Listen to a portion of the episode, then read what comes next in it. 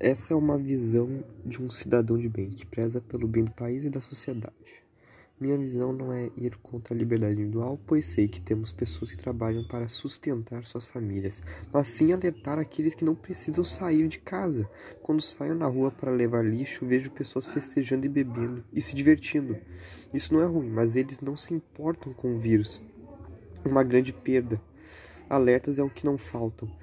Várias pessoas no mesmo lugar não é recomendado, sabemos disso, mas se eles pegarem, sabiam do risco e podem também contaminar outras pessoas. Não seja uma delas. Fique em casa.